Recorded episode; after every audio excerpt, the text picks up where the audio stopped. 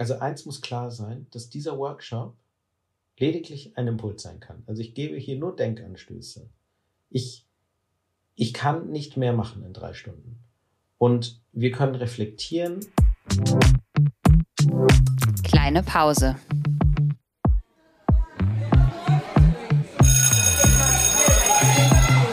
Begegnungen in der Teeküche.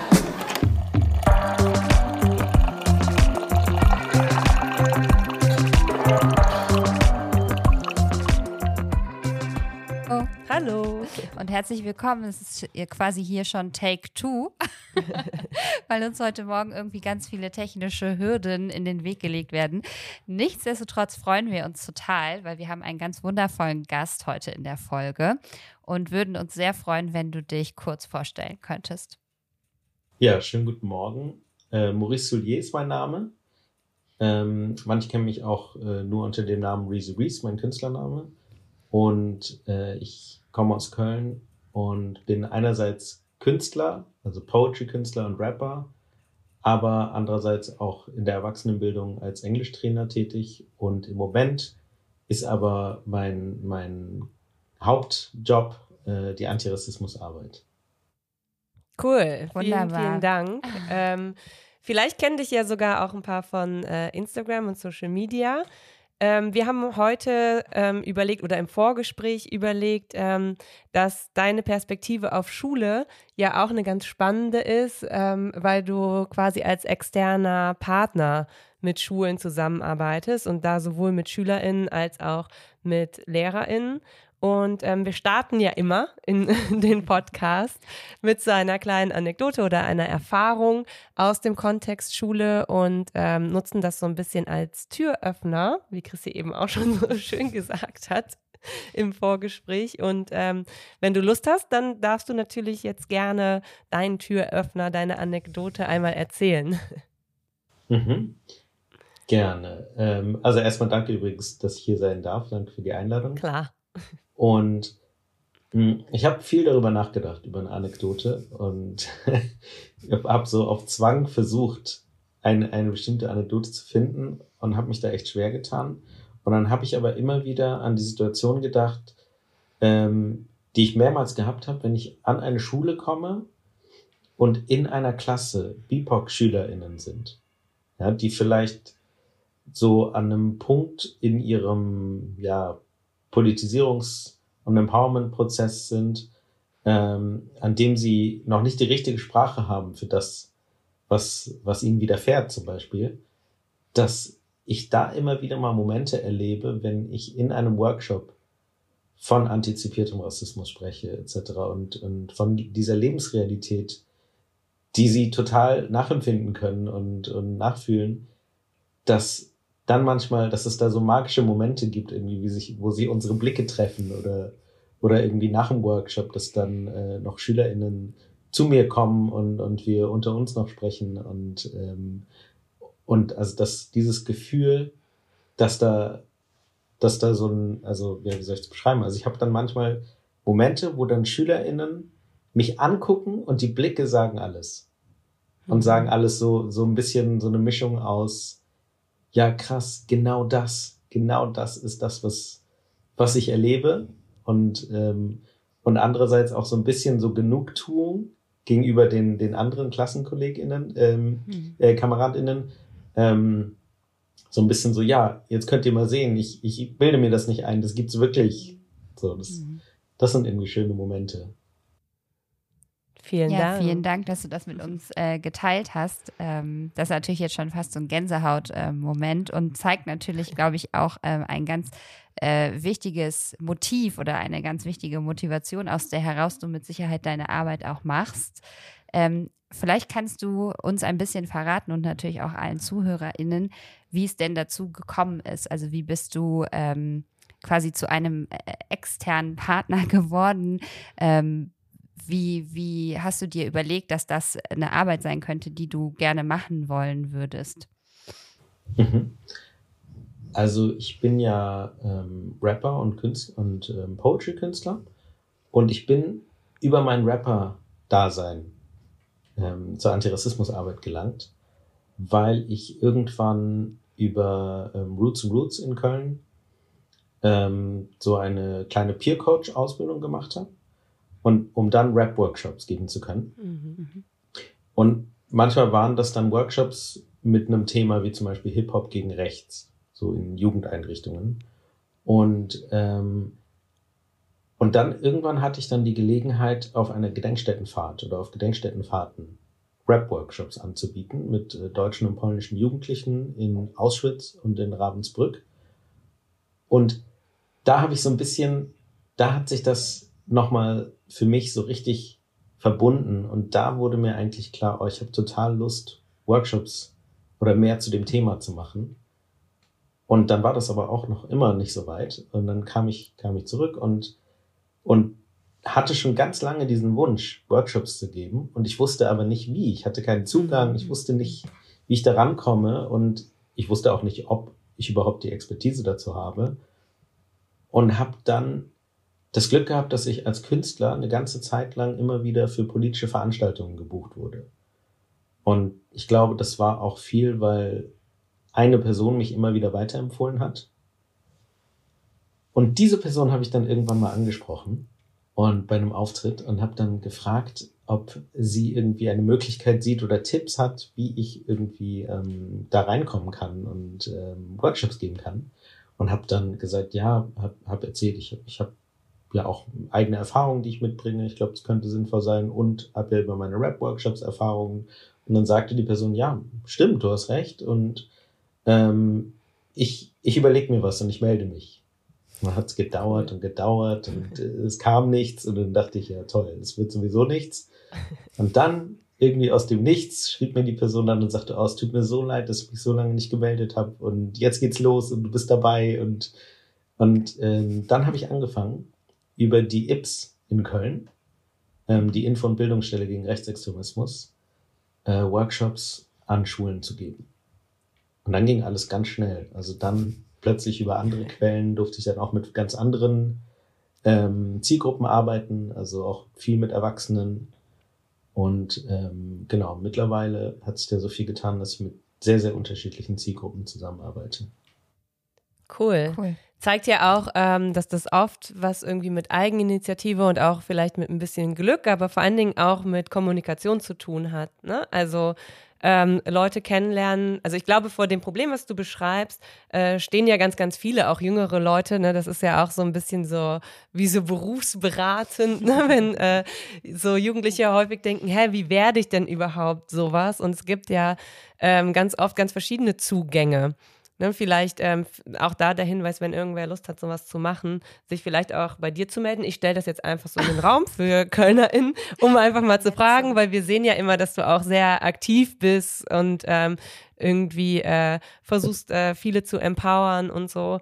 Und äh, das ist natürlich so ein ganz wichtiger Hinweis, dass das nicht immer nur ähm, so läuft, ich möchte das jetzt machen und jetzt gehe ich irgendwo hin und mache die Ausbildung, sondern dass ähm, das häufig auch über so Vernetzungen und sowas einfach funktioniert. Total. Ähm, Vielleicht kannst du ja so ein bisschen beschreiben, was du denn jetzt genau für Workshop mach, Workshops machst. Also du hast ja gesagt, es ähm, ging so aus von äh, dir als Musiker, ähm, als Rapper und Poetry-Künstler ähm, und das hat sich jetzt ausgeweitet. Und vielleicht kannst du uns so ein bisschen erzählen, für wen und welche Art von Workshops du jetzt momentan so hauptsächlich gibst oder du auch vielleicht schon gegeben hast, so damit man sich so ein bisschen Überblick verschaffen kann. Also äh, zum ersten, ich, ich ähm, bin auf jeden Fall immer ansprechbar. Gerade für, für Gute, junge, junge Menschen. also ja, genau.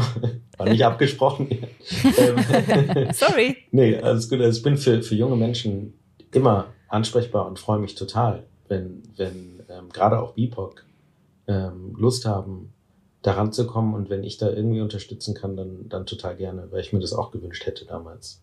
Und ich es ja auch letztlich dann auch bekommen habe. Ne? Ähm, und also an Schulen gebe ich diese äh, ganz normalen Sensibilisierungsworkshops. Die sind auch relativ kurz, ne? drei Stunden ist jetzt nicht besonders lang.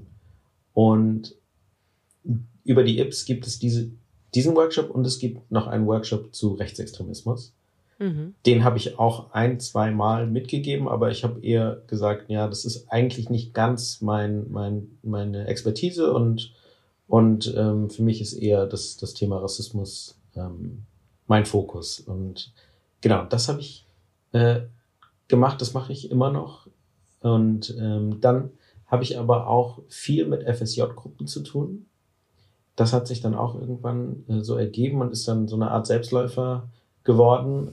Ähm, das heißt, ich arbeite sehr regelmäßig mit FSJ-Gruppen und ich arbeite aber auch mit MultiplikatorInnen und ähm, habe ein paar MultiplikatorInnen ähm, oder Train the Trainer Schulungen begleitet und ähm, habe letztes Jahr zum ersten Mal mit PolizistInnen äh, gearbeitet. Das da hatte ich auch ein sehr mulmiges Gefühl davor und ähm, habe da aber eine überraschend gute Erfahrung gemacht.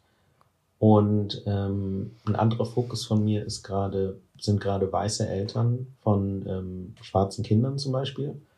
Und ähm, genau, und sonst grundsätzlich arbeite ich auch viel mit Erwachsenen. Und ich arbeite auch sehr gerne mit Erwachsenen, aber auch gerne mit SchülerInnen, was aber komplett anders ist. Also das kann ich wirklich mhm. nicht vergleichen. Und manche Methoden kann ich mit, mit SchülerInnen habe ich mal gemacht, mache ich aber nicht mehr mit SchülerInnen zum Beispiel. Und ja, Spannend. sind schon andere Workshops.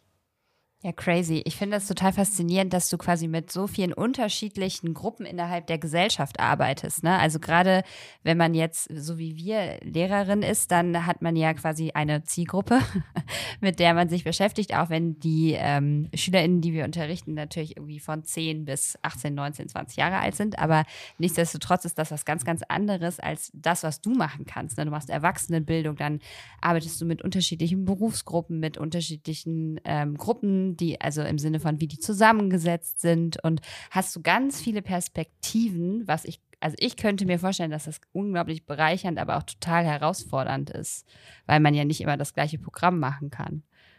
Das ist ja. Ja, das stimmt. Das stimmt. Also manchmal kannst du, also es kommt halt wirklich auch darauf an, was, was sie wirklich brauchen und wollen. Und, ähm, und manchmal ist für mich noch mehr der Unterschied zwischen einem, also ich habe im Hochschulkontext jetzt auch viel gearbeitet. Mhm. Und da ist dann manchmal die Frage, okay, wie akademisch möchten Sie sich mit dem Thema auseinandersetzen? Ja, klar. Und das finde ich, ja. das finde ich manchmal eine Hürde. Also ich habe da tolle Erfahrungen gemacht. Hm, aber manchmal ist das so, dass sie quasi sich so akademisch damit beschäftigen wollen, dass sie sich aber nicht individuell damit mhm. beschäftigen müssen. So, mhm. und, und das merkst du manchmal schon in der Ausschreibung und, und der Beschreibung von dem, was sie sich wünschen von diesem Workshop. Das finde ich dann auch eine Herausforderung. Also, was, wo ich immer diesen großen Unterschied merke, weil oft sind die Themen schon gleich in den verschiedenen Workshops, aber die, äh, die Sprache ändert sich oft. Mhm. Mhm. Weil ich, ich würde total, nee, du? Äh, sorry. Also, ja, nee, sorry. Ähm, ich wollte sagen, weil zum Beispiel mit, mit äh, SchülerInnen gehe ich manchmal in einem Drei-Stunden-Workshop, ja, mit, mit SchülerInnen, die vielleicht sich noch gar nicht mit dem Thema auseinandergesetzt haben, werde ich vielleicht nicht mal auf Macht und Privilegien zu sprechen kommen. Hm. Ja, also es kann durchaus sein, dass, dass das vom Rahmen her irgendwie nicht passt und nicht funktioniert und wir dafür so weit ausholen müssten, ähm, und, und dass wir dann eher den Fokus darauf haben, diese Lebensrealität, ein Gefühl für die Lebensrealität zu bekommen oder Verständnis. Und ähm, genau, das, das ist dann so der sprachliche Unterschied manchmal. Ja, das würde mich auch ähm, total interessieren, wie so ein Workshop ähm, denn so ungefähr aufgebaut ist, weil äh, wahrscheinlich, das kennen wir ja auch aus dem Unterricht, ne, wenn man so Stunden plant, dann äh, hat man so ein Gerüst und ähm, stellt sich dann vor, so, das mein Einstieg, das ist meine Erarbeitung, das ist meine Sicherung, vielleicht habe ich noch irgendwie so ein bisschen didaktische Reserve und so. Ähm, aber wir wissen ja alle, dass das nicht immer dann genau so funktioniert im Unterricht. Und ähm, äh, mich würde total interessieren und ich glaube, das ist einfach auch spannend für viele Kolleginnen, die zuhören, ähm, wie so ein Workshop, sagen wir jetzt mal, wenn wir dich jetzt einladen würden in unser ähm, wenig vielfältiges, sehr weiß positioniertes Kollegium. Ähm, wie würde das so aussehen? Also würdest du dann auch erstmal erfragen, so, okay, was ist bei euch so los? Wie kann ich das einschätzen? Oder würdest du, kommst du immer quasi mit deinem Programm und guckst dann so während des Programms, ähm, gehst du Weg A, B oder C und ähm, ja, was, also was ist so das Ziel eines so eines Workshops? Weil es ist ja oft so, dass man auch ähm, darüber spricht, äh, dass so ein so ein Workshop natürlich nicht ausreicht, aber ein Anfang ist. Ähm, ja, das fände ich einfach spannend. Das ist spannend, ja. ähm, ich, also im Optimalfall kriege ich ganz viel Infos im Vorfeld. Im Optimalfall habe ich sogar mit einer Person gesprochen, die auch tatsächlich am Workshop teilnimmt und tatsächlich Teil der Gruppe ist, äh, um die es da geht, wenn es jetzt ein Kollegium ist zum Beispiel. Ne? Und das hilft mir natürlich sehr, wenn ich dann durch diese Infos einschätzen kann, hey, wie viel haben die sich schon mit dem Thema beschäftigt? Ähm, was sind vielleicht tatsächliche Fragen, die sie schon mitbringen für so einen Workshop? Hm, aber es gibt auch Situationen, wo ich wirklich gar nichts weiß und, und äh, das überhaupt nicht einschätzen kann, wo ich so ganz grobe Infos bekomme, wo die AuftraggeberInnen selber nichts über die Gruppe so richtig wissen und, und da ist das dann ein bisschen auch ein Glücksspiel, aber ähm, genau, da gehe ich, ich habe schon, ich würde sagen, ich habe schon sehr oft einen, einen groben Ablauf oder ein paar, ein paar verschiedene. Und ich mache das aber auch so, dass ich, also das passiert auch oft, dass ich den Plan komplett umschmeiße und ähm, manchmal mache ich vielleicht, lasse ich vielleicht zwei Methoden weg, weil es sich gerade mehr anbietet oder der, der Bedarf an Austausch gerade so groß ist, dass wir dann ähm, viel mehr über einen Austausch zum Beispiel den Input auch machen und uns mhm. den gemeinsam im Austausch mhm. erarbeiten und ich jetzt nicht klassisch eine PowerPoint-Präsentation äh, an die Wand projiziere oder so. Mhm. Und womit startest du immer so? Also was ist so dein, dein Aufhänger? Weil, äh, also mich interessiert es wirklich total, wie so ein Workshop so aussehen könnte, weil ich glaube, dass viele darunter so gar keine richtige Vorstellung haben. Also ich mache jetzt einen Antirassismus-Workshop mit ähm, dem Maurice, der kommt von außen und ähm, was wird da überhaupt passieren? Also, was, was, also vielleicht auch für diejenigen, die sich vielleicht schon mit dem Thema auseinandergesetzt haben und so überlegen, ob die ähm, sich externe PartnerInnen dazu holen. Ja, also bei einer, also es kommt, macht auch einen Unterschied, ob ich weiß, ob die Gruppe komplett weiß ist zum Beispiel. Ähm, und gerade genau, und wie viel sie sich auseinandergesetzt haben, weil entweder starte ich mit etwas zu Privilegien, Mhm. Manchmal machen die das auch im Vorfeld, dass sie als Aufgabe schon irgendwie ähm, sich diesen, dass sie diesen Privilegien-Check machen. Aber sehr, sehr oft ist so ein, so ein klassischer Workshop bei mir ist oft äh, ein Einstieg mit einer Übung mit verschiedenen Bildern ähm, zum Thema Rassismus natürlich, ähm, wo die, die sind dann in kleinen Gruppen, also über Zoom jetzt viel, ähm, und haben so eine Spalte mit verschiedenen Bildern und anhand dieser Bilder, Sie kriegen dann so ein paar Impulsfragen, sollen Sie sich überlegen, was haben diese Bilder mit Rassismus zu tun? Was ist die Botschaft? Und das sind auch manchmal sehr subtile Botschaften und, und ähm, den Rassismus erkennt man nicht auf Anhieb, obwohl es Bilder sind, die überall zu sehen sind. Zum Beispiel manche sind aus der Werbung oder manche sind äh, irgendwelche Aufklärungskampagnen und ähm, oder Spendenaufrufe etc. und ähm, Titelblätter von, von ähm, Zeitschriften. Und daraus, also aus dieser Übung, ziehe ich oft so viel, was wir dann, und das ergänzt sich dann mit einem anschließenden kleinen Input. Und dann ist das oft so, es gibt ähm, eine kleine Positionierungsübung vielleicht nochmal. Und dann hängt es wirklich von der Gruppe ab, weil ähm, entweder schicke ich sie dann eine Selbstreflexion oder, ähm, oder, wie, oder es geht eben um Handlungsoptionen. Dann gibt es auch eine Übung. Ähm, es gibt so eine Übung, die wir an Schulen auch sehr, sehr oft machen, die heißt ähm, Vier-Ecken-Übung. Ich weiß nicht, ob ihr mhm. die vielleicht auch kennt. Ja. Mhm. Ähm, genau, und ähm, da geht es ja wirklich darum, sich zu überlegen, wie würde ich gerne oder wie könnte ich in gewissen Situationen reagieren. Und ähm, genau, sowas zum Beispiel. Mhm. Ja, vielen, vielen Dank. Ähm, ist das denn so, du hast ja jetzt ganz zu Beginn in deiner Anekdote von einer sehr, sehr positiven, schönen Erfahrung berichtet. Ähm, was, welche Schwierigkeiten sind dir denn vielleicht auch ähm, schon begegnet, während du äh, die Workshops wo auch immer gehalten hast für TeilnehmerInnen? Gute Frage. Ähm. Oder was kommt immer wieder vor, ne? Also wenn ich, ich denke da jetzt zum Beispiel auch an so Tupoka Ogette, die ja auch äh, in ihrem Buch darüber schreibt, äh, was immer wieder aufkommende äh, Reaktionen in ihren Workshops sind und so. Vielleicht kannst du davon ja auch einfach mal so ein paar benennen oder so. Mhm.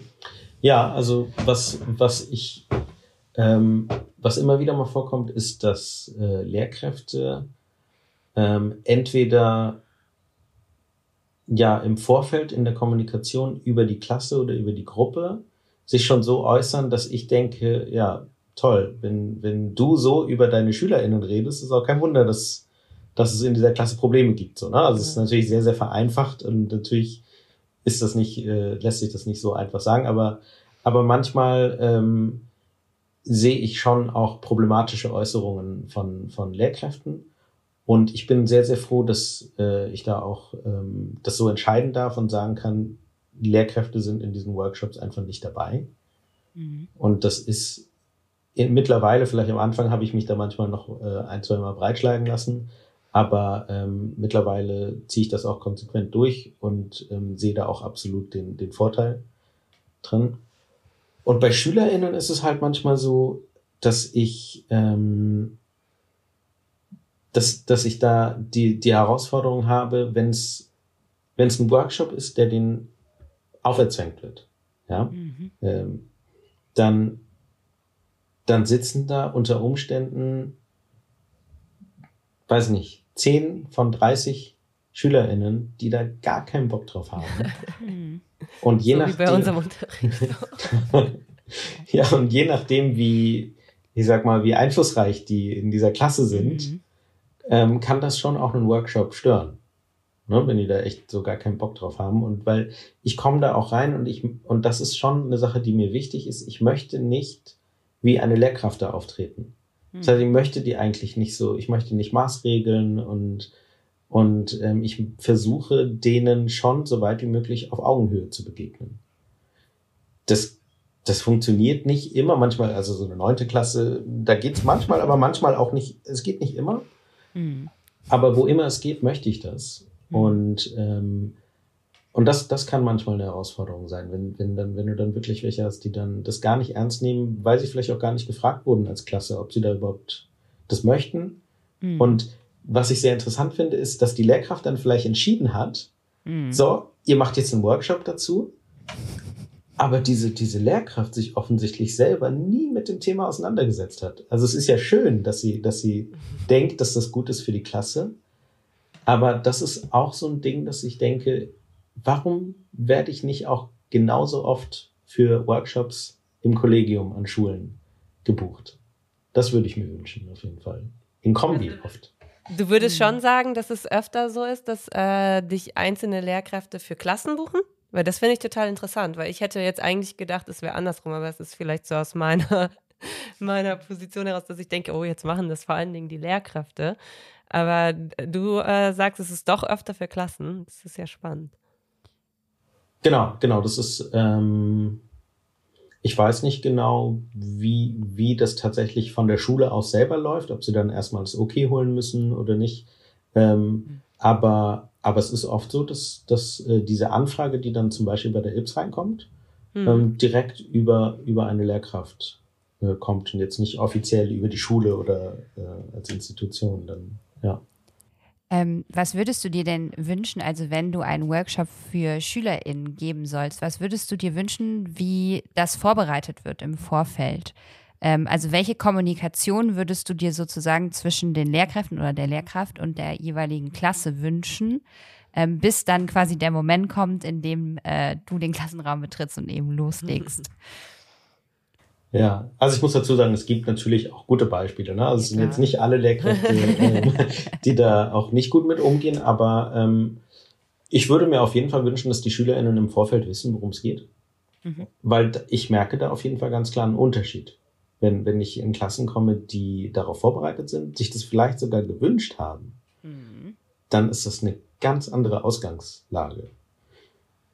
Und ich würde mir wünschen, also was, was manchmal ein bisschen das Problem ist, ist, dass es vielleicht ähm, an Schulen, ähm, also das habe ich auch von vielen anderen gehört, dass es an Schulen vielleicht irgendeinen Vorfall gegeben hat. Mhm. Und dass das, der Grund ist für einen Workshop. Mhm. Das war direkt mein ja, erster Gedanke, dass du quasi so, du so ein bisschen Retter. in diese, in ja. einen Konflikt, der ja schon längst aufgeploppt ist, quasi, dass du da reingeworfen wirst äh, mit deiner Expertise und quasi dann Feuer oder Brände äh, löschen sollst. Das war so direkt meine Befürchtung. Ja, ja habe ich mhm. auch gerade gedacht.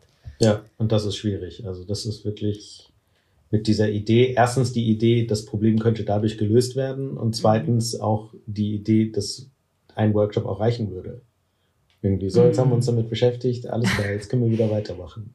Ja, ja, das ja. ist völlig verrückt. Und was natürlich auch ein bisschen verrückt in Anführungszeichen ist, ohne, ich möchte mich da selber gar nicht ausnehmen, aber auch, man hat ja eine Dynamik mit seiner Klasse. Ne? Also jede Lehrerin oder jeder Lehrer, der mit einer Klasse zusammenarbeitet, hat ja eine Dynamik mit dieser Gruppe.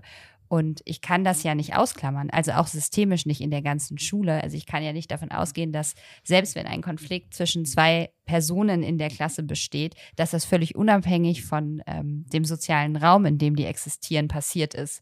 Und deshalb finde ich diese Denkweise so interessant, in Anführungszeichen, wobei der erste Schritt ja richtig ist, sich Hilfe zu suchen.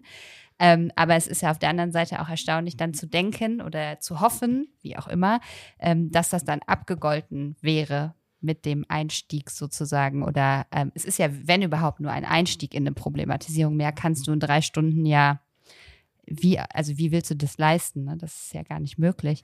Ja, ähm, ja deshalb klar wäre das natürlich schön, wenn ähm, jedem bewusst wäre, dass dann mit allen Beteiligten in diesem äh, System auch gesprochen und gearbeitet werden sollte. Ne?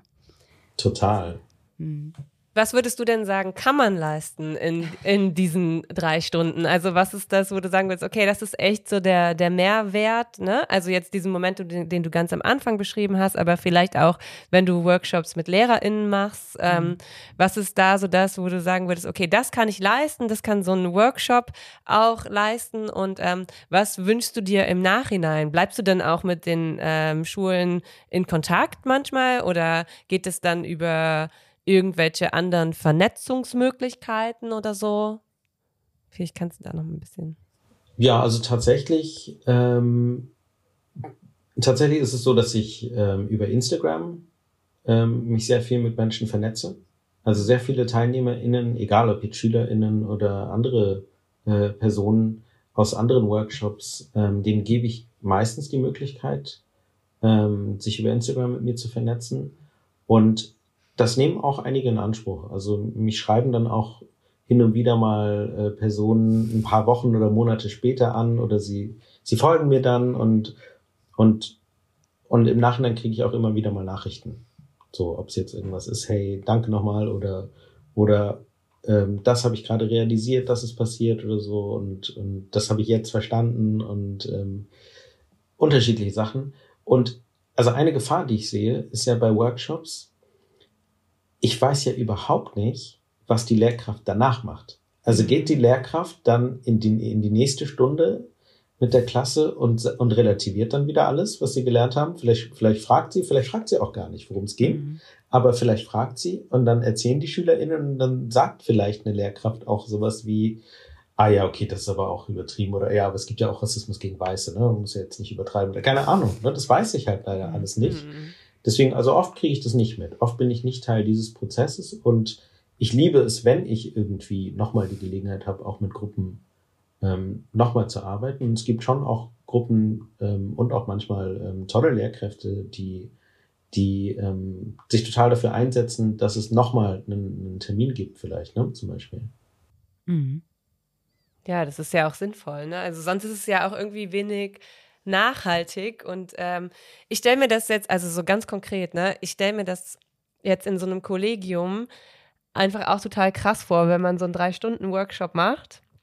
Ähm, dann müssen ja auch alle erstmal so ein bisschen verdauen, was jetzt an so einem pädagogischen Tag irgendwie passiert ist. Meistens macht man das ja dann an so pädagogischen Tagen, wo alle äh, LehrerInnen in der Schule sind und die äh, SchülerInnen eben zu Hause.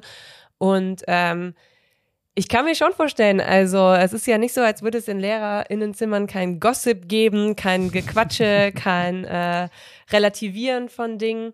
Das ist dann ja schon so ein bisschen so ein, so ein tricky Field, ne? Also ähm, in welche Richtung das dann shiftet nach so einem Workshop, äh, kommt ja auch krass darauf an, für wie viele Leute das jetzt das erste Mal war, mhm. dass sie mit so Themen konfrontiert wurden.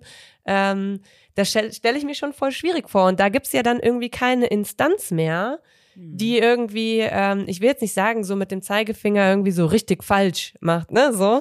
Aber ähm, das, also ich, also ich kann mir schon vorstellen, dass das auch echt problematisch ist, wenn es da keinen Abgleich mehr im Nachhinein gibt. Weil je nachdem, wer wie mit wem Gespräche führt über die nächsten Tage, kann das ja auch total shiften in ein, ja, war ganz nett.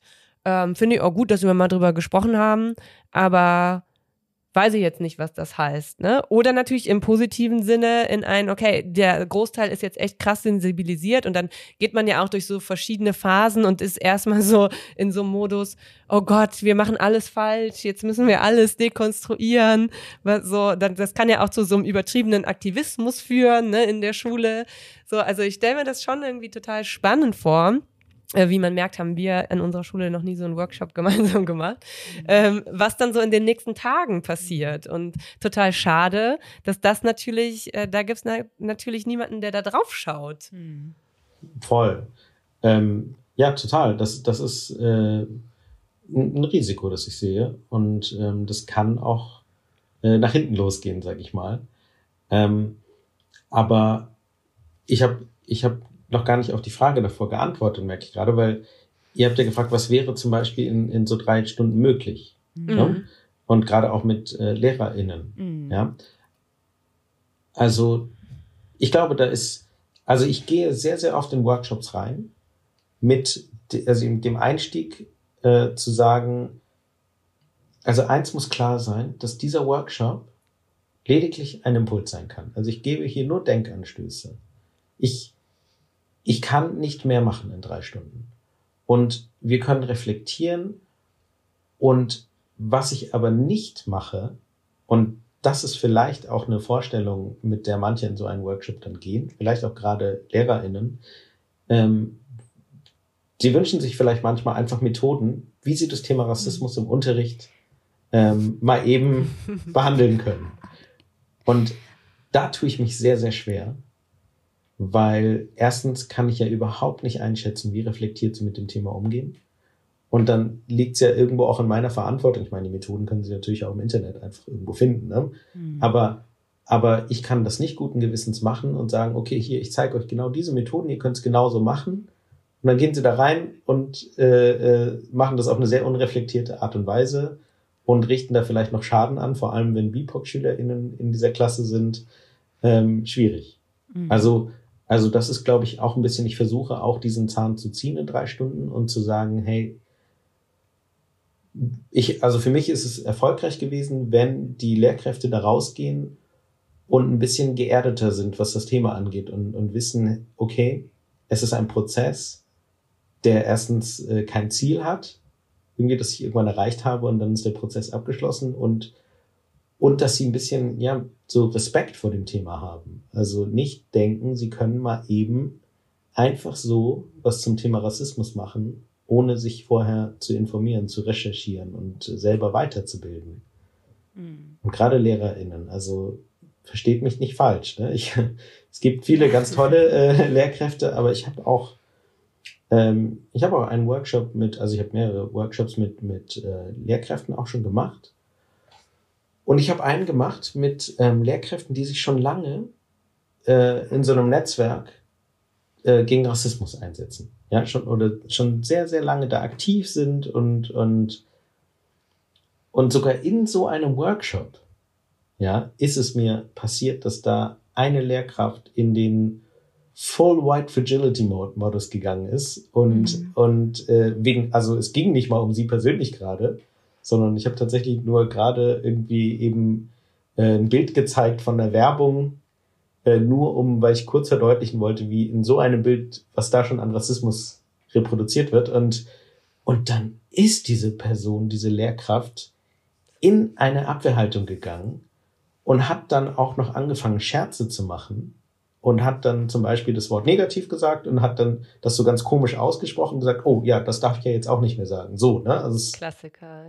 Und dann dachte ich wirklich, nee, das, das kann doch nicht wahr sein. Eine Person, die schon seit Jahren gegen Rassismus aktiv ist mhm. und dann, und dann sowas macht, das ist, also da möchte ich gar nicht wissen, was diese Person mit ihren SchülerInnen macht. Mhm. Ja, und das, also das macht mir Angst, sowas. Und dann, mhm. Und dann, diese Person wird sich mit Sicherheit dann nicht reflektieren, weil sie dann ja für sich schon weiß, oh, ich beschäftige mich schon so lange damit, ich bin zu 100 Prozent Antirassist in, mhm. so, ne? Ja, ja, auf jeden Fall.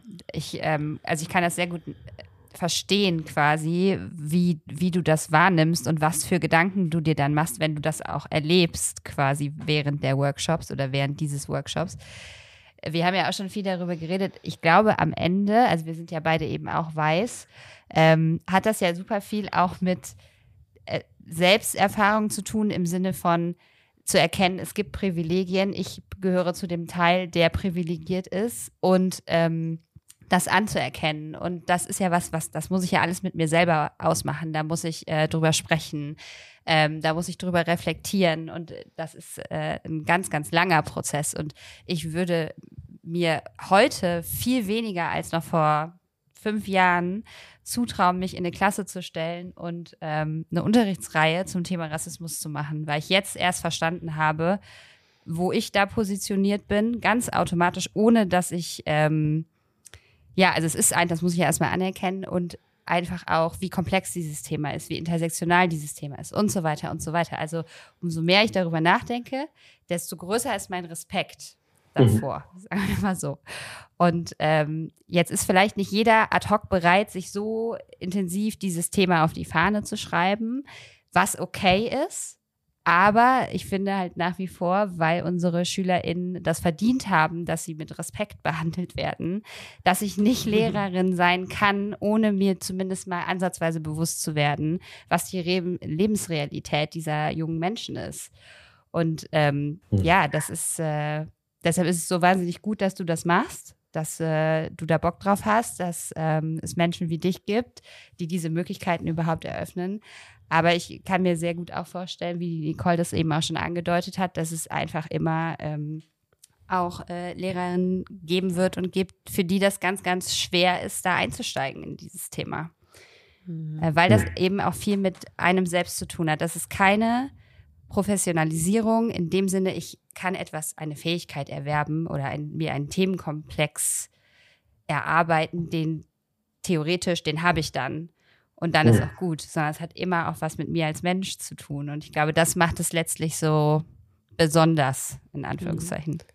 Ja, ja, auch noch keine Professionalisierung, weil es noch nicht Teil der Ausbildung ist, das, ähm, ja. zu lernen, wie man diesen Prozess äh, tatsächlich angeht, ohne davon ähm, jedes Mal dann eben genau diese Reaktion zu zeigen, die du gerade beschrieben hast. Ich habe jetzt gerade eben auch schon so so ja Klassiker reingerufen, weil ähm, selbst wir, ne, und ich möchte mich damit jetzt überhaupt nicht gleichsetzen, aber selbst wir als zwei Personen, die sich mit dem Thema jetzt öffentlich quasi auseinandersetzen und ähm, das bekommen natürlich Kolleginnen mit, ne, selbst uns erreichen diese Reaktionen indirekt.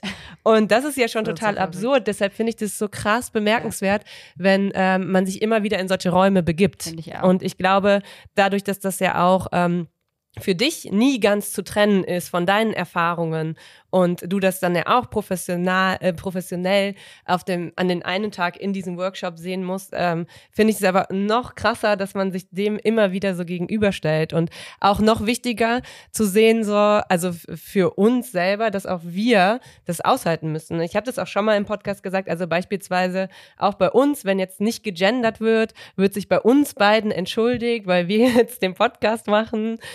Wenn irgendwie äh, irgendwas gesagt wird, wird un werden wir angeguckt und es wird gesagt, ach, das darf man ja jetzt auch nicht mehr sagen.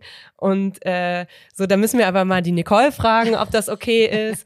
So, ne? Und ich ja. denke so, ja, ich bekomme das jetzt ab. Ich kann da vielleicht noch drüber schmunzeln oder mich ähm, dann bei Christina so ein bisschen darüber aufregen und sagen, warum bin ich jetzt Projektionsfläche? So, was hat das mit mir zu tun? Aber mit bei Leuten, die so einen Workshop machen und sich in so einen vielleicht auch sehr weiß positionierten Raum begeben, gegebenenfalls auch als einzige BPOC-Person. Mhm. Das finde ich so krass. Also äh, dafür ein riesengroßes Dankeschön. Und dafür vielleicht auch an dieser Stelle nochmal, du darfst auch so ein paar Sachen gerne hier raushauen, die, auf die du immer wieder triffst, ähm, wo sich auch Leute, die vielleicht Bock auf so einen Workshop haben, das anhören und sagen, oh, okay, könnte mir auch passieren, aber äh, jetzt weiß ich's. Und vielleicht mhm. lasse ich das schon mal weg, weil diese Art von Witzen, die sind ja immer so vermeintlich gut gemeint, ne? So, das ist ja immer dieses so, ach, jetzt müssen wir es ja alles gar nicht mehr so ernst nehmen. Aber ich kann mir vorstellen, wenn ich das jedes Mal hören würde, ey, ich würde innerlich einfach, mich würde das wirklich so wahnsinnig machen. Ich finde das so cool, wenn Leute das nicht so bekloppen macht, quasi. Ja, also ich ähm, kann das voll nachempfinden und ich bin total froh, dass ihr zum Beispiel ähm, euch so damit auseinandersetzt. Und ich glaube aber auch, dass es super viele gibt, die es vielleicht versuchen, mhm. wo das aber im Keim erstickt wird, eben durch diese blöden Kommentare dauernd oder dass mhm. du dann diese, diese Projektions, Projektionsfläche wirst oder, oder ähm, so einen Ruf weg hast. Ne? Und oh, jetzt mhm. kommt schon wieder, jetzt kommt sie schon wieder mit diesem Thema und, ne, und ja, also das ist äh, total schwierig. Und was du gesagt hast, sehe ich auch zu 100 Prozent genauso. Es, es ist natürlich auf individueller Ebene, kann man von jeder Person eigentlich erwarten, dass sie sich besonders eine Person, die äh, mit Menschen arbeitet, kann man erwarten dürfen, finde ich, dass sie sich grundsätzlich mit Themen wie Diskriminierung auseinandersetzt. Wenn es um Menschen geht, natürlich. Aber da wissen wir ja alle, dass das äh, auch utopisch ist, das äh, von allen Menschen zu erwarten. Und deshalb ist es natürlich auch nur zum Teil, kann ich diesen Menschen nur zum Teil einen Vorwurf machen, weil es ist schon auch ein strukturelles Problem. Das, hm. Und ich habe das Glück gehabt, dass ich ähm, mit LehrerInnen in völlig unterschiedlichen Stadien ihres, ihres LehrerInnen-Daseins arbeiten durfte. Also ich, ja, also wenn wir es noch weiter nehmen, dann von, von den SchülerInnen bis hin zu den Studierenden oder über die Studierenden, dann zu den ähm, ReferendarInnen, ähm, bis hin zu Lehrkräften. Und, und es zieht sich durch all diese Ebenen, dass diese Themen nicht genug ähm, ja, besprochen werden und, und nicht genug äh, thematisiert werden. Und das ist, das finde ich sehr, sehr problematisch. Und ich hoffe sehr, dass äh, sich das immer mehr ändert und äh, dass das immer mehr reinkommt. Also ja, das, also gerade mit Lehrkräften da, da habe ich auch ganz tolle Erfahrungen gemacht und es gibt super engagierte Lehrkräfte. Also in diesem besagten Workshop, ähm, wo die Lehrkraft da, ähm, da so abgegangen ist, ähm, gab es aber auch, muss ich auch äh, ähm, fairerweise dazu sagen, gab es auch zwei, drei ähm, Lehrkräfte, die direkt danach mich kontaktiert haben und mich an ihre Schule eingeladen haben. Und mhm. ähm, die direkt Interesse hatten und die im Austausch bleiben wollten und ähm, auch ganz, ganz tolle Sachen schon in diesem Workshop von sich gegeben haben. Also zum Glück gibt es das. Und genau, das, ja, ja, genau, das, das war die Frage. Sorry, ich schwafel so viel. Ähm, Alles gut, ich höre total gespannt zu. Dieses Aushalten können von, von auch so sehr unreflektierten Aussagen und blöden Witzen und Kommentaren in, in Workshops und auch von so Abwehrhaltung etc., die mir auf jeden Fall regelmäßig begegnen. Ja? Ähm, als ich meinen allerersten Workshop, als ich hospitiert habe, ja, bei meinem allerersten Workshop an einer Schule, war das für mich, ich bin da hingegangen, ich hatte total Bock drauf, aber ich bin hingegangen und zu dem Zeitpunkt wusste ich noch nicht, ob ich das kann. Ich wusste noch nicht, wie ich damit umgehe und ich wusste überhaupt nicht, was mich erwartet, ja. Und ich wusste nicht, ob ich das kann, mit unreflektierten Aussagen umgehen etc. Und ähm, weil ich bin auch ein emotionaler Mensch. Ich wusste auch nicht, was das emotional mit mir macht. Und, ähm, und natürlich, ne, es geht ja auch um meine Lebensrealität. Und dann bin ich da hingegangen und ich habe ja nur hospitiert. Und von der ersten Sekunde an, ja, von der ersten Sekunde an nicht, aber im Laufe dieses Workshops ist mir das richtig klar geworden, dass ich das kann. Ich kann das in Workshops, also es ist eigentlich ein bisschen erschreckend, wie viel ich in Workshops ertragen kann. Aber die Konsequenz ist, je mehr ich diese Workshops mache oder je mehr ich das in Workshops ertragen kann, desto weniger kann ich das in meinem privaten Umfeld. Ah, also okay. deswegen in meinem privaten Umfeld bin ich dafür gar nicht mehr in der Lage. Da bringt mich manchmal eine, eine blöde Frage wie, woher kommst du schon so aus dem Konzept? Und, und äh, ich habe da gar keinen Bock mehr drauf, irgendwie drüber zu reden. Ähm, in, in so, also ich meine, in so einer alltagsrassistischen Situation. Ne? Und, und in Workshops kann ich das sehr, sehr gut. In Workshops habe ich eine, eine Geduld, die, die man sich nicht vorstellen kann manchmal. Und ähm, die habe ich aber im Privatleben dafür nicht mehr. Und es hm. geht, habe ich von anderen auch gehört. Das habe ich sogar mal zu Poker gefragt. Ähm, und sie hat mir gesagt, ja, geht ihr ganz genauso. Also das, ähm, da bin ich, glaube ich, nicht die einzige Person, der das so geht. Ja, ich finde es total krass, weil das zeigt ja wiederum auch, dass das natürlich äh, total bemerkenswert ist, dass du das kannst. Das ist total äh, stark und cool und so weiter. Aber es zeigt ja auch, dass es einfach von diesem Gesamten nicht trennbar ist. Ne? Alles hat immer Auswirkungen auf verschiedenste Situationen. Und genau deshalb ist es ja so wichtig, dass es strukturelle Lösungen gibt und dass es nicht nur Einzelpersonen geben kann, die das quasi auf ähm, ihren Schultern tragen, ne? durch ihren Aktivismus oder ne, mittlerweile ist es ja auch nicht mehr nur Aktivismus. Es gibt ja ähm, diese äh, Initiativen und so weiter, die auch das, dem Ganzen einen professionellen Rahmen geben und so. Das ist ja gut. Aber trotzdem ist das natürlich nicht trennbar von Individuen. Und in dem Falle eine Frage, die sich, glaube ich, auch oft stellt. Glaubst du, dass, ähm, dass diese Workshops auch sinnvoll sind, wenn weiße Personen sie machen? Weil das ist ja so eine Frage, die ganz oft ähm, diskutiert wird. Und äh, wir sind da uns ganz oft auch unsicher. Wir sprechen viel über solche Themen und reden immer wieder über situative und punktuelle Reflexion. Ne? Wer macht den Workshop für wen, an welcher Stelle und so, muss da bestimmt mitgedacht werden. Aber vielleicht hast du dazu ja auch so eine so nochmal so ein paar ähm, wichtige Hinweise oder Gedanken.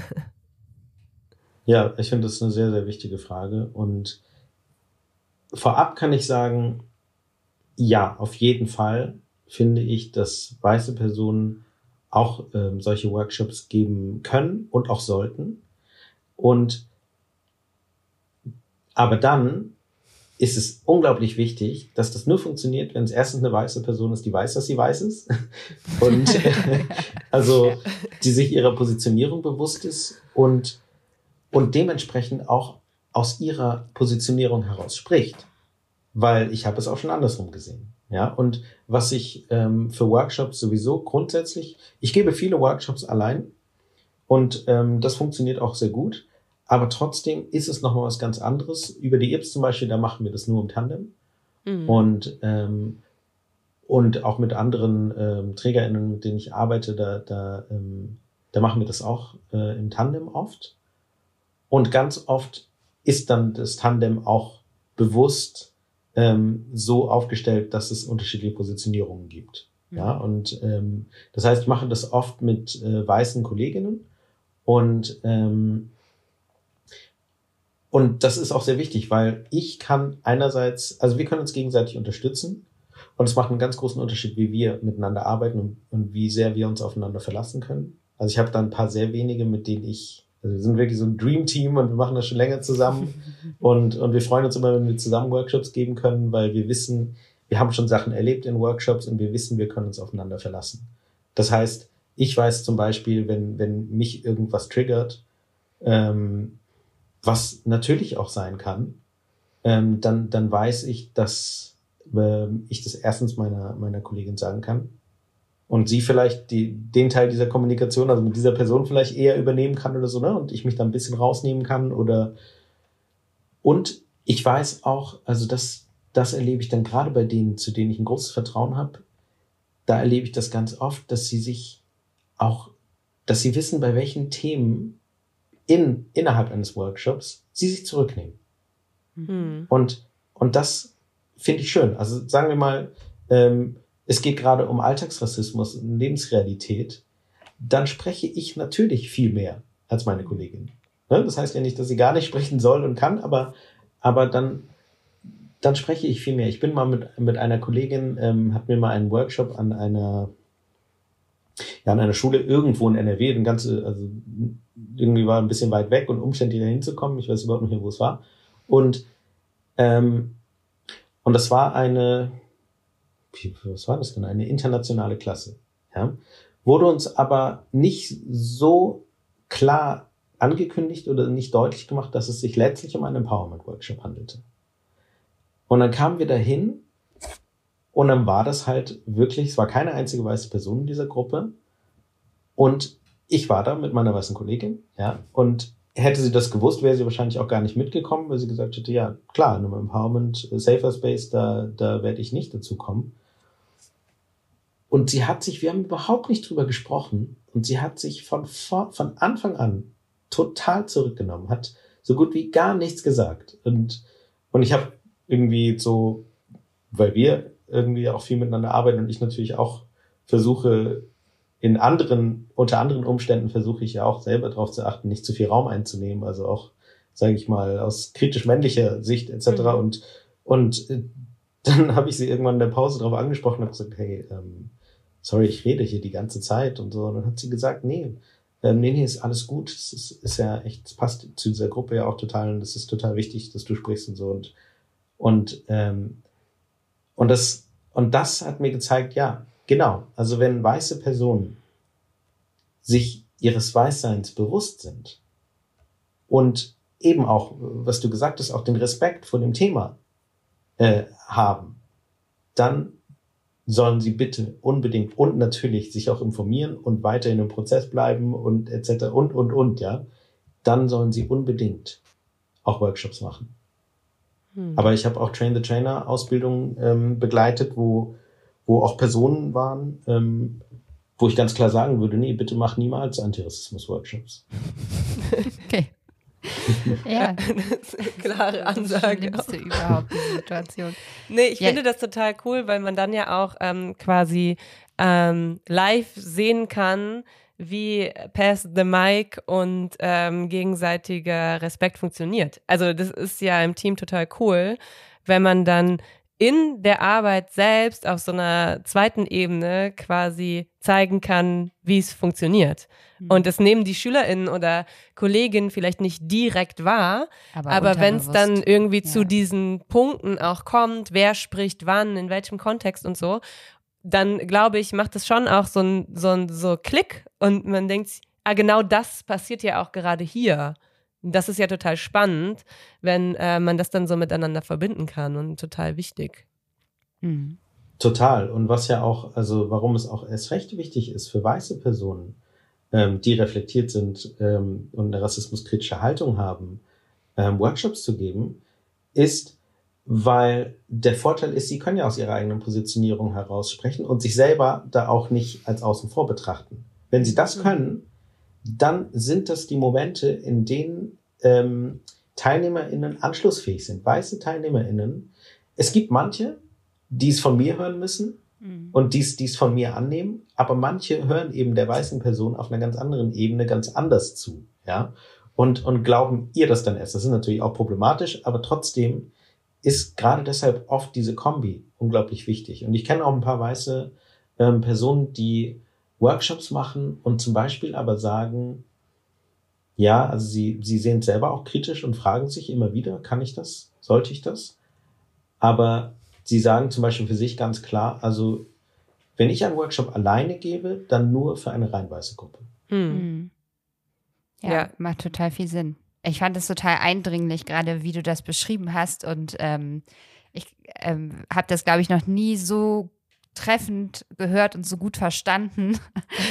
Aber quasi die Antwort auf die Frage, ne, weil Nicole ja auch schon gesagt hat, wir haben schon sehr oft auch über die unsere Podcast-Arbeit gesprochen und LA-Ship und so weiter und so weiter, auch mit vielen anderen weißen Personen, die in, in ähnlichen Bereichen unterwegs sind und so. Und ähm, deshalb fand ich das gerade nochmal so gut, dass du nochmal betont hast, dass ähm, quasi der Punkt dieses Erkennen, ich bin selber weiß und das hat einen Impact auf die Gesamtsituation. Ähm, immer, äh, gerade in der pädagogischen Rolle, ich glaube, das ist tatsächlich nochmal was, was für einen selber total wichtig ist, für eigene Reflexionsmomente, aber mit Sicherheit auch in der Auseinandersetzung mit, ähm, ja, sei es im Freundeskreis oder sei es eben auf beruflicher Ebene jetzt für uns mit den Kolleginnen. Ne? Das ähm, finde ich ganz, ganz, ganz ähm, wichtig nochmal äh, das zu sagen. Und wir reden ja auch sehr oft darüber, dass das eben auch sehr anstrengend sein kann. Und ich möchte noch mal ganz kurz auf diesen Punkt zurückkommen. Also für dich auch anstrengend sein kann, Maurice, dass du sagst, du steckst so viel Energie in deine Arbeit, dass du im Privaten eine super kurze Zündschnur hast. Und das finde ich total krass, weil das ist ja wirklich schon eine Form der ja, so ein Teil der Aufopferung, ne? Also du gibst ja super viel von dir in diese Arbeit rein und wenn die Konsequenz dann daraus ist, was total nachvollziehbar ist, ne? Aber dass du sagst, so privat äh, rastest aus, wenn dir da jemand irgendwie, also innerlich, ne? Wenn da jemand dann so unreflektiert um die Ecke kommt und mit dir kommuniziert, ähm, das soll es ja auch nicht sein, ne? Also das ist, hm. das ist ja, man muss ja auch ein bisschen auf sich selber aufpassen, finde ich. Und das ist ja auch der Moment, wo man dann vielleicht als weiße Person so ein bisschen helfen kann, äh, dass das nicht alles immer automatisch auf den Schultern von BPOC lastet, sozusagen, diese Aufklärungsarbeit auch einfach zu machen. Und diesen ganz kleinen Raum, den wir ausfüllen können, indem wir sagen, so, das ist das, was wir anbieten können an Unterstützung, das sollte man dann, finde ich, auch machen. Mhm. Nicht nur in dem Raum, ne? auch in so Momenten, dass du darauf nicht reagieren musst, ja. sondern jemand anders jeder sagt, im ja. Alltag darauf genau. reagieren kann. Ne? So dass man quasi, also wenn du sagst, so, das regt mich richtig krass auf, dann kann es ja vielleicht abgefedert werden, indem jemand anderes die Person darauf hinweist, ne, in, in dem Moment. Und dann, klar, ne, immer in äh, quasi äh, Kommunikation mit demjenigen, der es gerade betrifft und so, aber es, es zeigt natürlich, ähm, was das auch mit unserer Gesellschaft machen kann, ne? Und ähm, mit Leuten, äh, ja, die sich einfach einsetzen und auf der einen Seite einen total positiven ähm, Impact haben, total äh, wichtige, wichtige Arbeit machen, aber ohne, dass das gesellschaftlich nicht irgendwie abgefangen wird und auch vor allen Dingen so im Bildung, Bildungssystem früher ansetzt und so, ähm, ist das ist das fast nicht lösbar. So, hm. ne? weil man kann sie dann natürlich auch sofort verstehen, wenn jemand sagt, ja, und irgendwann habe ich halt keinen Bock mehr. also, ja. das wäre das Nachvollziehbarste überhaupt. Ja, also jetzt gerade, wenn ich jetzt nochmal drüber nachdenke, weiß ich gar nicht, ob das ähm, tatsächlich die Konsequenz daraus ist aus den Workshops und dass ich sowas in Workshops permanent ertragen muss, dass ich das im Privaten nicht mehr kann. Also zum Teil bestimmt, aber vielleicht ist es ja auch einfach so, in einem Workshop ist für mich eine ganz andere Situation. Ja, da bin ich, da bin ich da aufgrund meiner Expertise. Und, und da, das ist eine ganz andere Ebene, auf der ich da unterwegs bin. Und deshalb funktioniert es vielleicht für mich, weil ich weiß, ich bin da jetzt als, als Experte hier eingeladen und, und ähm, ich weiß was zu dem Thema und ich bin nicht ohne Grund hier.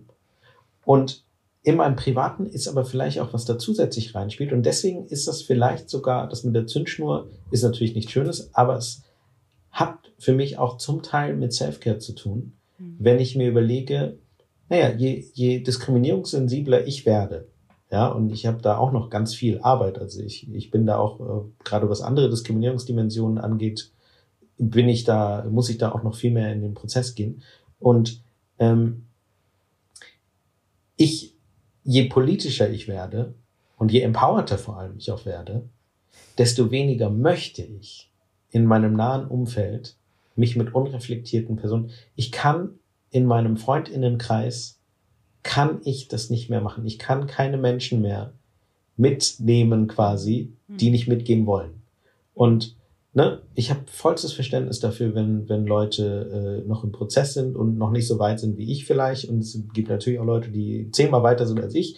Und, und trotzdem, wenn ich spüre, dass diese Bereitschaft da ist, dann kann ich das. Dann, dann habe ich die Geduld und dann bin ich vielleicht manchmal auch ein bisschen frustriert etc., weil es nicht so schnell vorangeht. Aber trotzdem, wenn ich sehe, der Wille ist da und es gibt Schritte nach vorne, dann okay. Aber sobald ich das nicht mehr sehe und, und mir klar wird, dass das auch nicht mehr kommen wird in naher Zukunft, dann ziehe ich mich raus. Und dann sind das Kontakte, die ich in meinem näheren Umfeld nicht brauche. Und das ist für mich dann der Punkt, wo Selfcare ist. Also ich möchte gerade auch wenn ich an, an zukünftige Kinder denke, ich möchte in meinem Freundinnen- und Bekanntenkreis keine Menschen haben, bei denen ich nicht weiß, wann sie irgendwie was super krass rassistisches oder sexistisches von sich geben, einfach so beim Spieleabend oder beim, beim ja. Abendessen oder so. Ne? Das möchte ich nicht. Mhm. Verständlich. Ja, mit ähm, Blick auf die Zeit. Nein. Darfst du. Und ähm, natürlich äh, stellvertretend für ähm, alle Kolleginnen, allen stellvertretend für alle Kolleginnen, eine Hausaufgabe stellen und ähm, wir versuchen die dann zu bearbeiten, beantworten, wie auch immer. Hast du dir mhm. was überlegt? Oder fällt dir was ein aufgrund des Gesprächs? Ich glaube, es wäre total schön, wenn Lehrkräfte sich permanent auch kritisch hinterfragen würden und ähm, permanent quasi, ich finde, sowas wie kritische Weisheiten in der Art könnte ich mir vorstellen, so ein Hashtag für ähm, Lehrkräfte. Ähm, Schon die nächste Aufgabe. Entschuldigung, wir müssen ruhig sein. Das, das äh, unter so einem Hashtag halt reflektiert wird. Und, und es gibt auch, zum Beispiel, es gibt ja auch Critical Whiteness Gruppen, die mhm. sich treffen. Ne? Es gibt zum Beispiel, mhm. ähm, es gibt ja auch eine, eine Critical Whiteness ähm, Gruppe in, in Köln, die sich online trifft, ähm, die ähm, für weiße Menschen ist, die mit BIPOC in Partnerschaften sind. Ja? Also für weiße PartnerInnen, mhm. die sich mit ihrem Weißsein kritisch auseinandersetzen möchten. Mhm. Und sowas, ähm, vielleicht gibt es das, mit Sicherheit gibt es das. Ihr seid ja eigentlich, es genau nimmt, auch eine solche Gruppe. Ähm, aber aber ähm, so, ja, für Lehrkräfte, für weiße Lehrkräfte, die sich mit ihrem Weißsein im Kontext äh, LehrerInnen-Dasein äh, auseinandersetzen. Ja, äh, ich gebe das direkt Zwei raus, Aufgaben. weil ich äh, ja. glaube, dass ich das nicht komplett alleine schaffen werde. Aber dieses äh, kritische oder wir, ja. äh, das kritische Weisheiten, das war ja im äh, Zuge von Black Lives Matter und dem Tod von George Floyd äh, letztes Jahr von Josephine Apraku. Ich hoffe, ich sage es genau. jetzt richtig, mhm. ähm, auf ihrem äh, Instagram-Account. Und ähm, vielleicht hat ja jemand Lust, diese Fragen für Lehrkräfte umzuschreiben. So ist und es, wir würden dabei, also umschreiben, ne, im Aber Sinne von anpassen. Situativ aktiv quasi. Genau. Ja. Mhm. Äh, und wir würden natürlich gerne dabei unterstützen, falls jemand Bock hat, ja. uns schreiben. Sehr gerne. Auf lange Sicht äh, schaffen wir das natürlich auch, aber ähm, in den Sommerferien. Ja, Kalender genau. Machen, ja. Gegebenenfalls ja. ja auch im Team. Dann könnte man sich das aufteilen und ja. wir müssten nicht äh, alle machen. Ich glaube, es sind 30 Fragen, wenn ich das mhm. richtig im Kopf habe. Ja, ein, ja ich glaube, es war ein Monat. Ein Monat, ja. Mhm. Das wäre ja mal eine ganz coole Aktion, das auch über einen Monat zu machen. Mhm. Voll. Und ich fände das, ähm, wenn, ich fände es cool, wenn jemand äh, das übernehmen würde. Und dann fände ich es aber auch voll, voll wichtig, ähm, Josefina Prako da ähm, quasi mit zu erwähnen oder als ja, auf jeden Fall. Weil das ist ähm, noch eine Sache, die mir, die mir grundsätzlich sehr oft auffällt, gerade als Aktivist, auch auf Instagram, ist, ähm, dass ganz oft Inhalte geteilt werden, ohne dass die Person markiert wird, genannt mhm. wird, äh, von yes. der es ursprünglich stammt. Besonders wenn das weitergeteilt wird über eine Seite, die auch nur was weiterteilt. Und ähm, ja, das ist auf jeden Fall ähm, etwas, das ich auch bemängle. Aber ja, ganz anderes Thema. Gut. Vielen Dank. Eine vielen, große vielen Aufgabe wird erledigt. es war äh, sehr, sehr spannend, mit dir zu sprechen. Und wir Für haben uns sehr auch. gefreut, dass du da warst. Ja, vielen Dank. Es hat mir echt riesen Spaß gemacht und ich finde wirklich, ich war von der ersten Minute an begeistert von eurem Podcast und ähm, habe noch nicht alle Folgen gehört, aber ich höre noch weiter und ähm, freue mich sehr, dass, dass ähm, ihr Lust hattet, mit mir zu sprechen und ähm, wünsche euch weiterhin viel Erfolg. Das ist lieb und danke gleichfalls. Ja, danke schön. Sehr gut.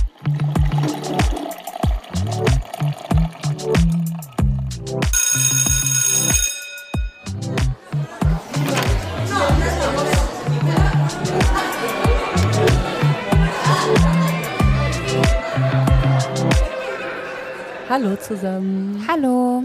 Wir haben eine kleine Bitte an euch.